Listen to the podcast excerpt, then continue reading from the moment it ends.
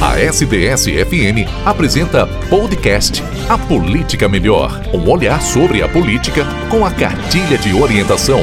Realização CNBB. No Brasil se entendeu muito cedo na história da nossa república que o melhor e mais seguro para a construção da democracia era a organização das eleições pelo poder judiciário. A gente sempre tem que lembrar que a democracia ela não se resume ao processo eleitoral. A Política Melhor. Cartilha de Orientação Política 2022. Essa crítica tem o objetivo de melhorar o processo eleitoral ou se ela tem o objetivo de inviabilizar esse processo? Certamente você já ouviu falar do TSE, Tribunal Superior Eleitoral e do TRE, Tribunal Regional Eleitoral. Mas você sabe por que eles existem? Qual a sua função e quem atua neles? É sobre isso que vamos conversar no podcast de hoje. A Política Melhor. Olá, eu sou Karina de Carvalho, assessora de comunicação da CNBB Regional Sul 2, que compreende as dioceses do estado do Paraná. Eu sou Jorge Teles, jornalista da Signes Rádio, rede católica de rádio. Hoje temos aqui conosco o advogado e filósofo Rafael Pereira de Menezes. Rafael é bacharel em Direito pela Universidade Mackenzie, mestre e doutor em Filosofia pela PUC Paraná atua como analista judiciário do Tribunal Regional Eleitoral do Paraná, professor universitário, palestrante e autor de vários artigos e livros. É uma satisfação tê-lo conosco, Rafael. Seja muito bem-vindo a este podcast. Obrigado, Jorge. Muito obrigado, Karina, pela oportunidade de estar aqui, de conversar com o público do nosso podcast. E espero que seja uma conversa bastante frutífera e que a gente consiga esclarecer os principais pontos a respeito do funcionamento do sistema jurídico da nossa justiça eleitoral. Rafael, e para iniciarmos aqui a nossa, nossa conversa, né, vou pedir que você explique para o nosso ouvinte, então, o que é o TSE e o que é o TRE? Quais são suas principais atribuições? A justiça eleitoral, ela está organizada em todo o Brasil e ela tem por atribuição principal controlar o processo político e organizar as eleições, além de cuidar do cadastro eleitoral. Os 27 estados brasileiros e também no Distrito Federal existe instalado um Tribunal Regional Eleitoral que é composto por desembargadores dos tribunais de justiça, advogados, por membros da comunidade jurídica, e esse tribunal ele vai ter por principal responsabilidade receber nos períodos não eleitorais os eleitores para emitir os títulos eleitorais, para cuidar do cadastro eleitoral, receber os partidos políticos para cuidar das listas de filiação partidária e no período eleitoral fiscalizar o processo de eleição. Então, é, vai receber os registros de candidatura, vai fiscalizar a propaganda dos políticos e o principal vai organizar a eleição.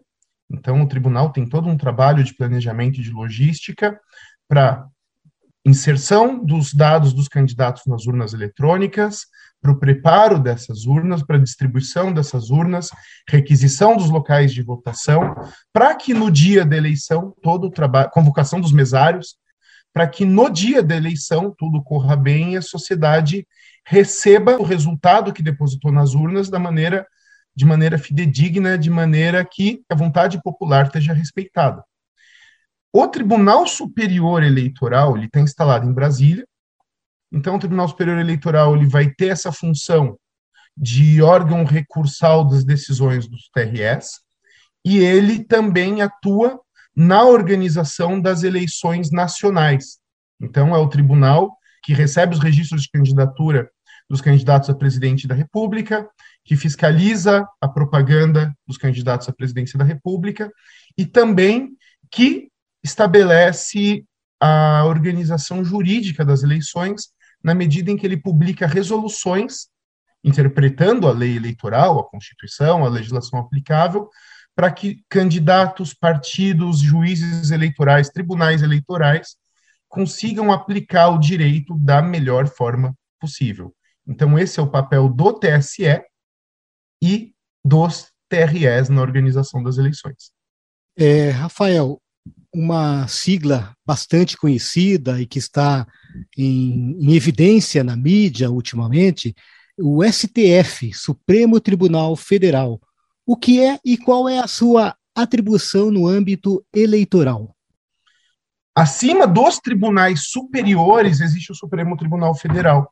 Então, ele serve como última instância da justiça e ele tem como principal tarefa defender e interpretar a Constituição. Então, o STF ele vai ser acionado sempre que alguma ação de qualquer um dos ramos da justiça, isso inclui a justiça eleitoral, que qualquer, uma, é, qualquer ramo da justiça se deparar com uma questão constitucional. Então, uma decisão de um tribunal regional eleitoral ou do TSE que eventualmente guarde alguma questão relevante de natureza constitucional pode ser levada ao Supremo Tribunal Federal e no Supremo Tribunal Federal ela vai ser discutida.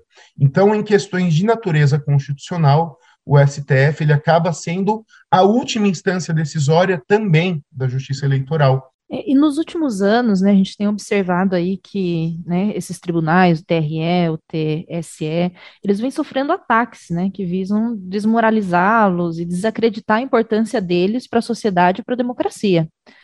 Muitas pessoas, por vezes, sem nem conhecer essas instituições, né, acreditam em notícias e compartilham informações deturpadas, muitas vezes mentirosas. Como você avalia esse contexto que nós estamos vivendo, né, onde existe muita fake news, é, e no qual instituições de grande importância né, são atacadas com argumentos muitas vezes sem fundamento? O, a crítica às instituições é uma coisa necessária e saudável numa democracia. O que diz uma das medidas para que a gente saiba que vive num Estado democrático é o fato de termos o direito a criticarmos as autoridades públicas.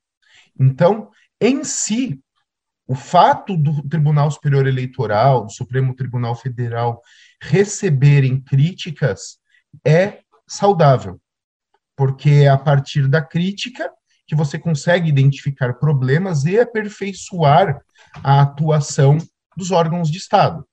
Isso em si não é um problema. Né?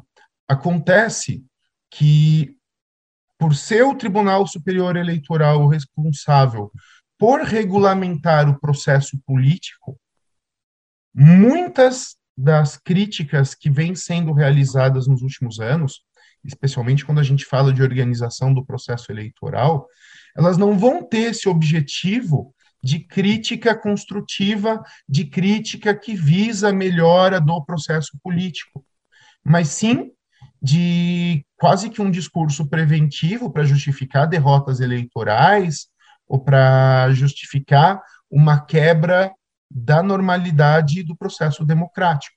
Então a gente precisa conseguir é, tomar um certo cuidado para quando nos deparamos com a crítica às instituições, conseguirmos identificar se essa crítica tem o objetivo de melhorar o processo eleitoral ou se ela tem o objetivo de inviabilizar esse processo. Rafael, você já falou alguma coisa sobre o papel né, do TSE e dos TRS, mas esse ano é uma eleição geral. Qual seria o papel do TSE e dos TRS este ano? Sim, é, nessa eleição, os TREs e os TSEs acabam tendo atribuições parecidas.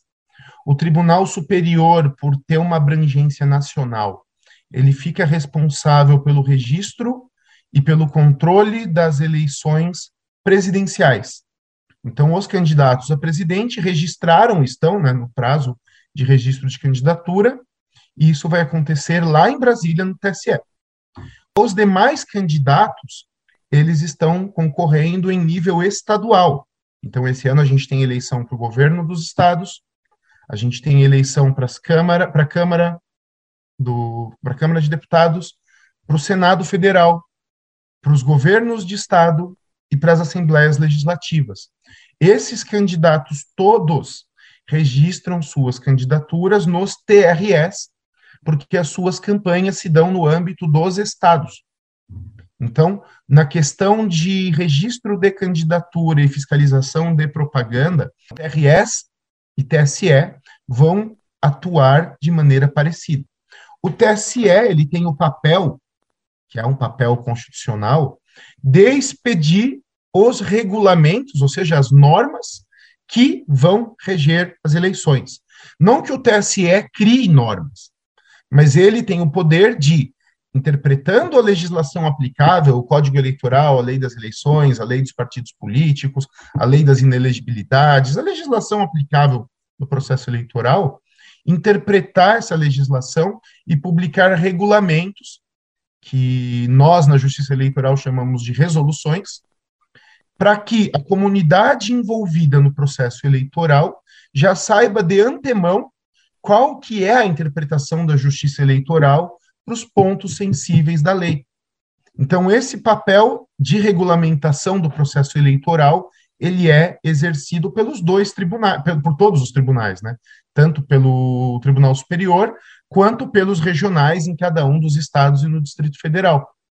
E a partir daí, as campanhas nos diferentes níveis, federal e estadual, elas vão se desenrolar, elas vão realizar os seus atos de arrecadação, os seus atos de campanha, comícios, carreatas, motociatas, a campanha na internet, e aí vai caber aos tribunais, cada um na sua esfera de atuação, a fiscalização, tanto dos atos de propaganda quanto dos atos de arrecadação.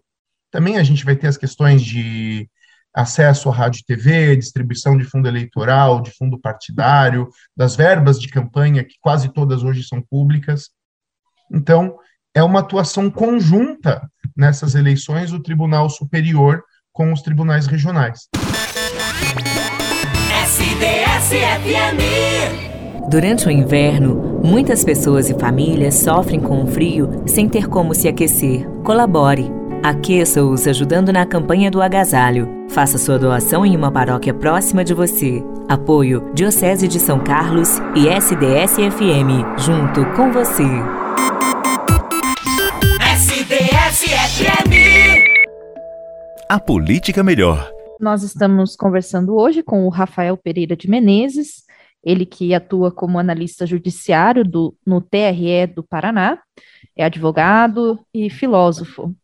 É, Rafael, e que serviço o TSE e o TRE presta ao cidadão brasileiro? Ou seja, o que eu, como eleitora, né, eu posso procurar em alguns desses órgãos? O, apesar do, da, da, organização das eleições, a gente no Brasil tem um sistema de eleição que é bianual, então, a não ser que haja uma eleição suplementar, ou um plebiscito, um referendo, as eleições ocorrem a cada dois anos, o trabalho nos tribunais eleitorais ele é constante. Durante todo o período não eleitoral, as eleições elas vão até o final de outubro. A partir do mês de novembro, a gente reabre o cadastro eleitoral, passa a receber os eleitores para que estes se alistem como eleitores, os novos eleitores, atualizem os seus dados. A gente tem uma busca muito grande por certidões com informações pessoais dos eleitores. Essas certidões instruem o exercício de vários direitos civis, cadastro junto à Receita Federal, passaporte, às vezes processos que dizem respeito à obtenção de direitos de aposentadoria. Então a gente, a Justiça Eleitoral, ela é detentora da maior base de dados que diz respeito aos cidadãos brasileiros, porque o cadastro eleitoral, ele quase todo é, conta com dados biométricos dos eleitores, com fotografia, com impressão digital, e esses dados eles são colocados à disposição dos próprios eleitores. Então, certidões de quitação eleitoral, de crimes eleitorais, que são necessárias, de, é, de quitação eleitoral que é necessária para regularização de CPF, para obtenção de passaporte, para obtenção de porte de arma, autorização de uso de, de armamento, o pessoal que trabalha com segurança, o pessoal que busca adquirir armamento para ter em casa. Então, é uma, há uma série de direitos civis que requerem a quitação eleitoral e a gente atende esses eleitores.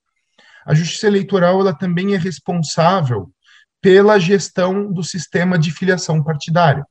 Cada partido é livre para filiar e desfiliar os seus associados de acordo com seus estatutos, mas o registro dessas filiações é feito junto à Justiça Eleitoral.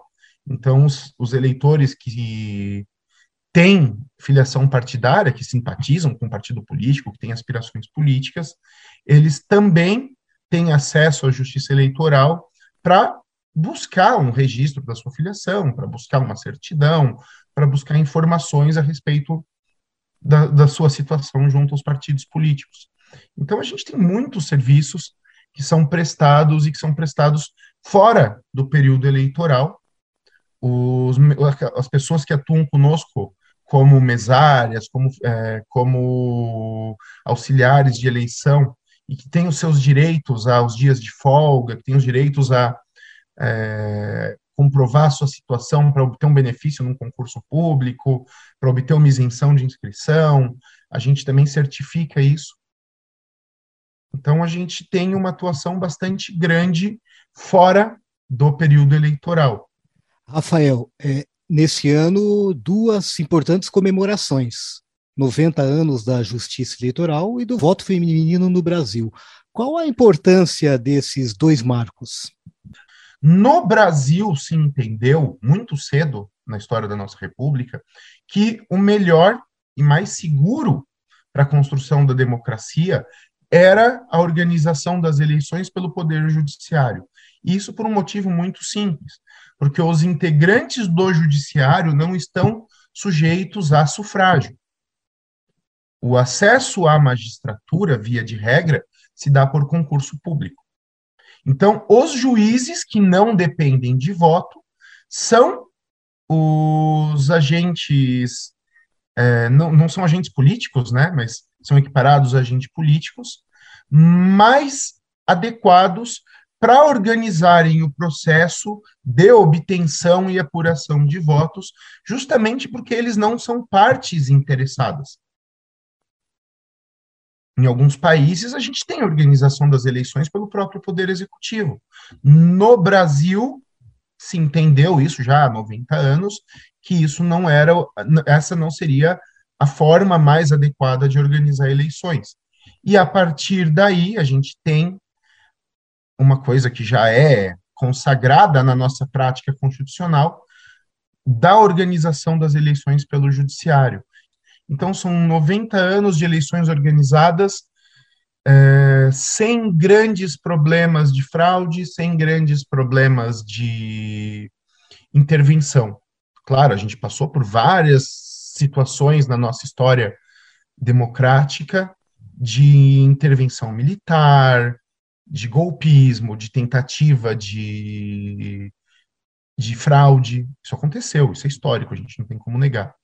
Mas essas situações elas foram enfrentadas buscando a sua superação. Né?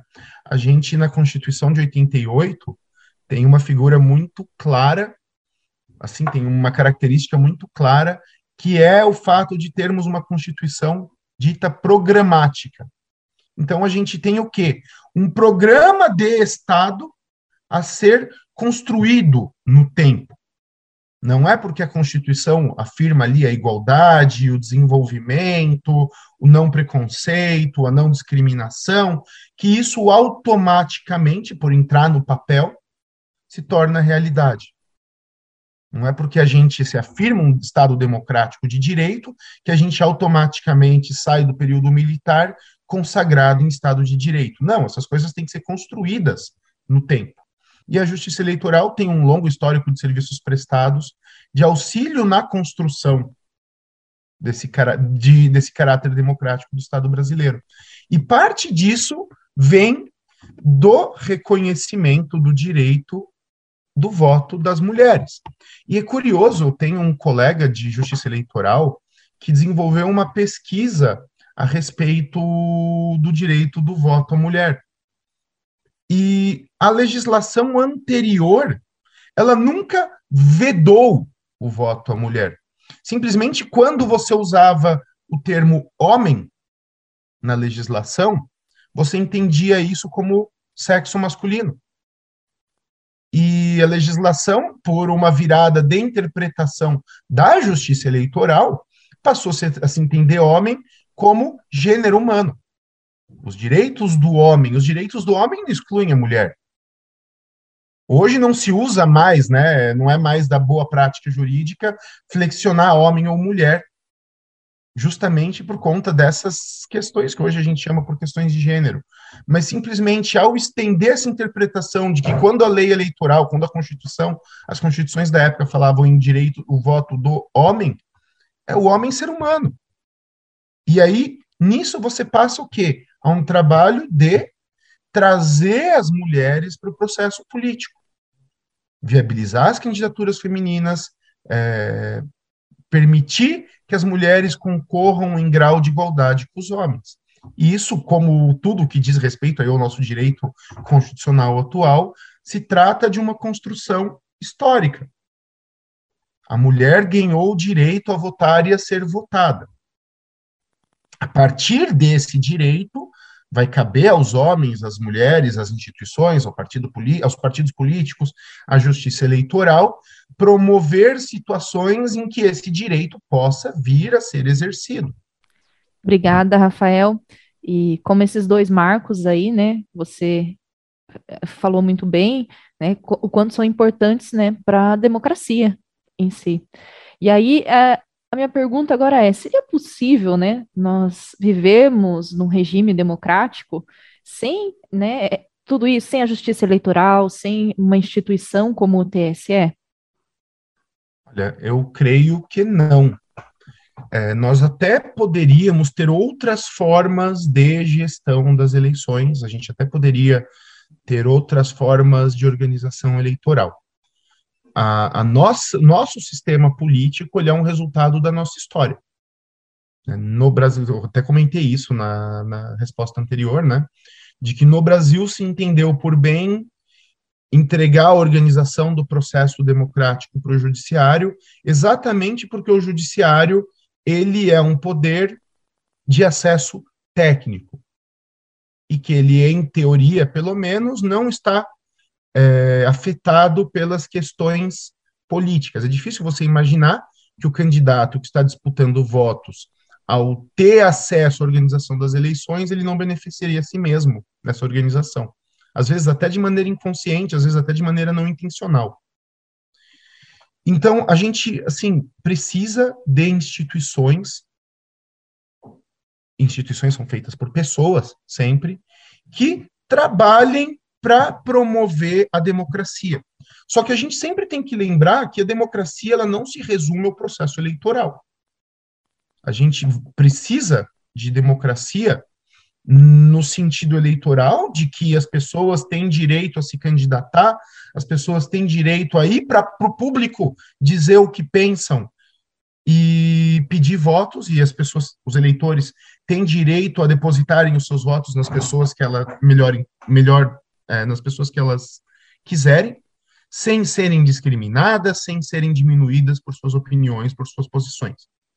Né? A gente precisa de um sistema político que valorize a liberdade de expressão, que valorize o papel da imprensa, que valorize a qualidade da informação que circula entre as pessoas. A gente não faz democracia sem liberdade de imprensa, a gente não faz democracia sem liberdade de expressão, sem liberdade de pensamento. Então, a justiça eleitoral ela acaba tendo um papel pontual dentro dessa questão, que é o de, num ambiente livre de informação, de discussão, de comunicação, organizar o processo para que o resultado dessa livre circulação de informação se materialize em sufrágio, em votação. E aí os as pessoas que melhor se conseguiram convencer seus concidadãos a respeito das suas ideias vão ter mandatos para exercerem, para implementarem essas ideias.